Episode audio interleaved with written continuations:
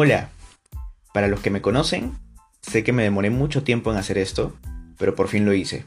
Y para los que no, me llamo Ricardo Horna, tengo 29 años, sufro de insomnio agresivo, escribo todas las noches, quería ser comediante, o bueno, quisiera ser comediante, quizá lo logre, pero es más fácil escribir sobre mi día a día que escribir chistes todos los días.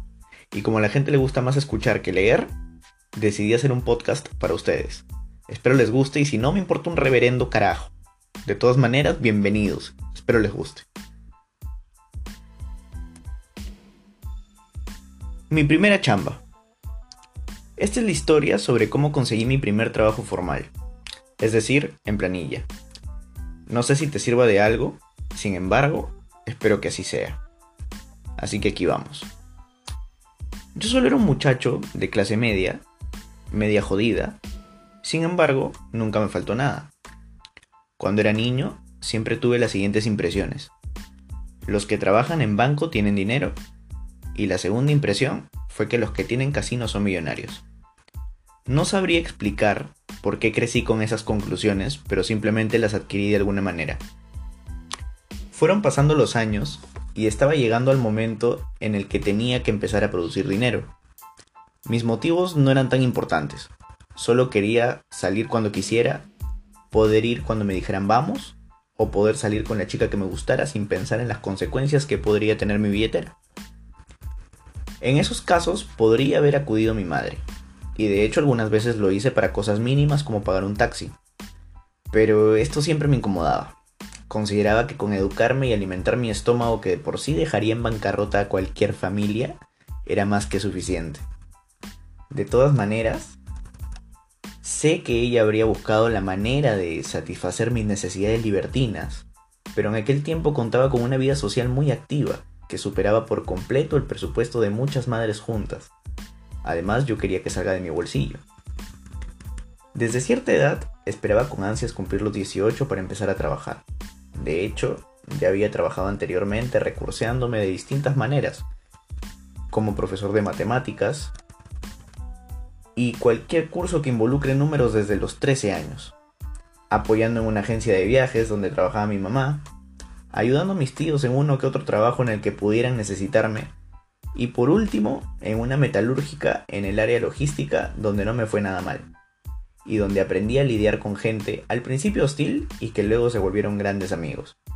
Sin embargo, ninguno de los trabajos mencionados anteriormente era formal, yo no pertenecía a ninguna planilla, al principio podía subsistir con el dinero que me generaba el trabajo de turno. Y aunque quedaba ajustado, un día pensé, ¿qué carajos? No necesito dinero para bailar y divertirme. Me di cuenta que podía ir de fiesta sin dinero. En aquel tiempo yo no consumía mucho alcohol, casi nada, y era un bailarín insaciable. Lo sigo siendo en realidad. Solo necesitaba dinero básicamente para el taxi. Y para ahorrármelo, porque cada centavo contaba en aquel tiempo, siempre andaba con mi fiel amigo con apodo de insecto. Los que me conocen hace muchos años se imaginarán quién es.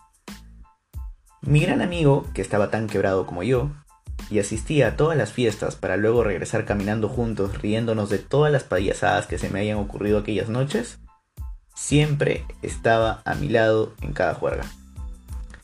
Otras veces no iba de fiesta y pasaba los fines de semana en reuniones de a dos, aprovechando la soledad del hogar de alguna amiga que necesitara de mis cuidados. Con el pasar del tiempo, estas situaciones se hicieron habituales y la verdad me acostumbré y prefería los encuentros furtivos amatorios a las fiestas llenas de diversión. Y para ser sinceros, en ese aspecto no he cambiado. Pero de los encuentros amatorios hablaremos en otro podcast. Había pasado un tiempo y empezaba a incomodarme. El dinero que tenía no era el suficiente y a pesar de las sugerencias, o mejor dicho, imposiciones de mi familia, para ser exacto, de mi madre y de mis tías, que son como mis otras madres, decidí buscar trabajo.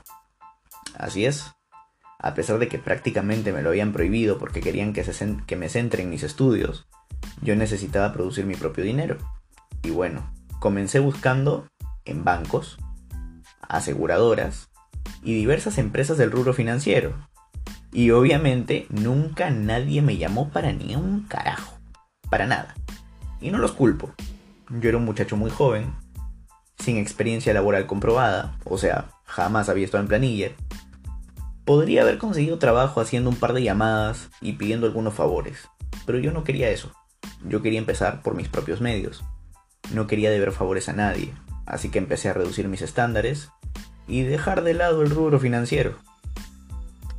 Un día me llamaron a una entrevista. Era para el puesto de sateador, almacenero o en buen cristiano, cargador de cajas. Y la verdad, yo estaba feliz.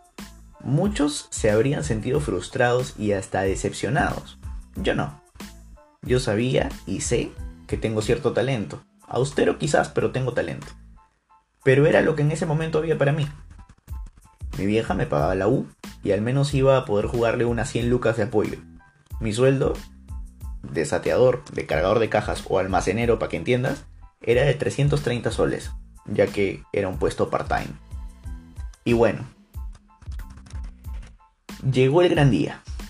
Había trabajado antes, pero como lo dije, nunca en planilla. Llegué elegante a la entrevista, con mi terno, como siempre, y mi currículum en las manos. Yo era el único que había asistido vestido de esa manera. Sin embargo, siempre he pensado que la jerarquía del puesto no debe definir tu presentación. No estaba nervioso.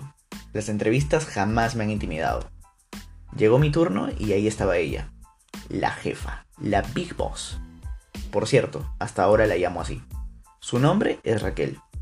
Hoy en día no recuerdo ninguna de las preguntas que me hizo en esa entrevista, solo recuerdo que me reí mucho y que me conoció mucho también. También recuerdo que le gustó el formato de mi currículum. Le dije que yo mismo lo había elaborado. Ella no me aseguró que había conseguido el puesto cuando acabó la entrevista, pero yo lo presenté y me retiré feliz y tranquilo. Y ella, la jefa, es hasta estos días una buena amiga. Y yo, a pesar de haber acumulado cierta experiencia, muy inferior a la de ella por cierto, y haber escalado ciertas posiciones, no soy capaz de tutearla. Le sigo guardando un profundo respeto y agradecimiento. Y aunque un día consiga el éxito que busco, siempre seré el almacenero, el sateador y siempre le estaré agradecido a la que me dio mi primera oportunidad en planilla, mi jefa, la Big Boss. Y bien, después de 7 minutos, se acaba este podcast. Y bueno, en esta empresa, que para ser exactos, bueno, mejor no la voy a mencionar, pero en esta empresa seguí desarrollándome y conocí grandes personas, de las que posiblemente hable más adelante. Así que si no los mencioné, no se resientan. Solo me queda decirles que comiencen en donde comiencen, no importa que sea el peldaño más bajo. No importa. Nunca desprecies tu puesto ni mucho menos tus funciones. Hasta la más mínima forma parte de un gran rompecabezas. Eres grande y quizá no lo sabes. Así que tengas un buen fin de semana. Un abrazo. Y te espero en el próximo podcast.